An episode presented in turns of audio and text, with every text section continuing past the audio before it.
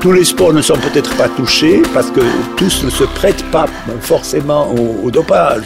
Quand on parle du tennis, par exemple, un, joueur qui arrive à, Wimbledon ou à Roland Garros, il pense qu'il va jouer à deux heures, et puis il y a de la pluie, puis il y a un match qui dure en 5-7, puis il doit jouer quatre heures ou cinq heures après. Alors, s'il a pris, s'il s'est dopé, euh, il l'aura fait à mauvais escient. Ça, euh, j'ai l'impression que dans, bien des sports, le dopage existe peut-être, mais de façon il existe surtout dans les sports de force, par exemple, l'haltérophilie, les sports comme ça, les lanceurs de, lanceurs de poids. Depuis qu'il y a des contrôles dans les grands meetings d'athlétisme, ben, on ne bat plus jamais le record du monde. On le record du monde. Mais malheureusement, dans ces mêmes meetings, dans les courses, qu'est-ce qu'on fait? Une course en principe, quand on, quand on en prend le départ, c'est pour chercher à courir plus vite que l'autre et à gagner. Mais ce qui intéresse les, les, les, organisateurs et la plupart des journalistes qui en font état, c'est qu'il y ait des records. Alors pour qu'il y ait des records, on met ce qu'on appelle des lièvres qui facilitent le, le, déroulement de la course. C'est pas normal. C'est pas normal. Ce qui compte dans une course, c'est de savoir qui va gagner. C'est pas de savoir qui, a battu le record du monde. Mais à l'heure actuelle, eh bien, la, mode est au record. Et, tout cela favorise le, dopage, c'est évident. Puis ça a été des affaires d'État. L'Allemagne de l'Est à l'époque euh, dopait des jeunes filles, des nageuses. C'était quelque chose d'effrayant, n'est-ce pas? Et c'est toujours, on peut, faut être naïf en, imaginant qu'on va éradiquer ce, fléau. Il existera toujours, ça c'est clair. Et puis, euh, ça pose aussi quand même un autre problème, c'est qu'il y a bien des domaines où des gens se dopent. Quand vous prenez euh, simplement une période électorale, et puis euh, qu'un candidat à la présidence de la République tient trois meetings par jour dans les trois, trois angles différents de, de France, eh bien, on, sait qu'un président de la République, après avoir été élu, M. Jacques Chirac, pour ne pas le nommer, il a quand même fait une cure de, de désintoxication, entre guillemets, mais il a dû, se reposer. Quand, dans des domaines professionnels, on exige une concentration, un effort euh, incroyable de, quelqu'un, euh, peut-être peut-être qu'il se dope. Les, les, vendeuses des grands magasins, vous savez, c'est un métier beaucoup plus pénible qu'on l'imagine eh bien, il y en a qui, pour tenir le coup, eh bien, se, se. Ça, le, dopage, je crois, existera toujours.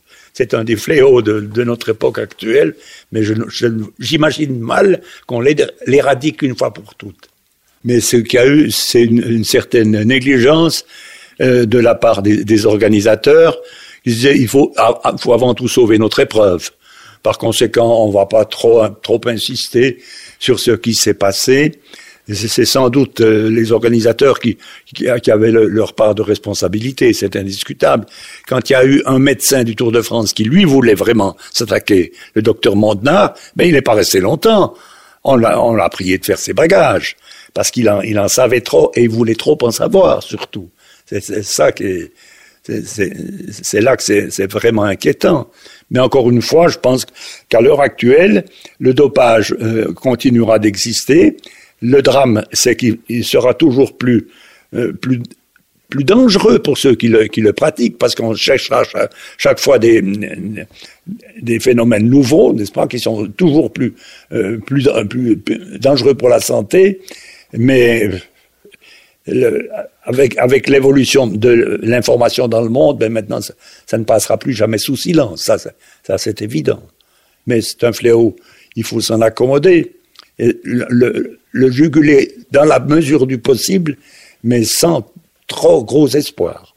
On pourrait penser au sport automobile où il y avait deux sortes d'épreuves. Je me souviens que quand j'étais jeune, j'ai participé à des courses de côte. Eh bien, il y, avait des catégories de voitures, certaines modifiées et d'autres pas.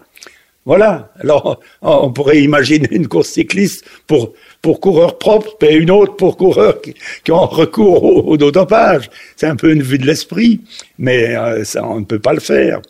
Le, danger, c'est que le, problème du dopage euh, fait courir des risques aux organisateurs. Alors, euh, s'ils veulent, s'ils veulent le combattre de manière telle que la course devient insipide, eh bien, enfin, tant pis. Mais surtout, on dope pas seulement celui qui gagne, on dope ceux qui aident à gagner. L'exemple le plus typique, quand vous voyez monter un col à une allure absolument invraisemblable, à plus de 30 à l'heure, euh, quand Armstrong gagnait les Tours de France. Ce qui m'inquiétait, c'était pas qu'Armstrong arrive à monter à cette vitesse, c'est que ses équipiers montaient avec lui et l'escortaient à cette même vitesse. Donc eux étaient forcément dopés pour, parvenir à ce résultat. Donc il y avait là un phénomène d'équipe, c'est indiscutable. Armstrong, même s'il a été victime d'un cancer qu'il a été, qu'il a fort heureusement soigné jusqu'à guérison complète, il a, il a, il s'est drogué, c'est évident ça.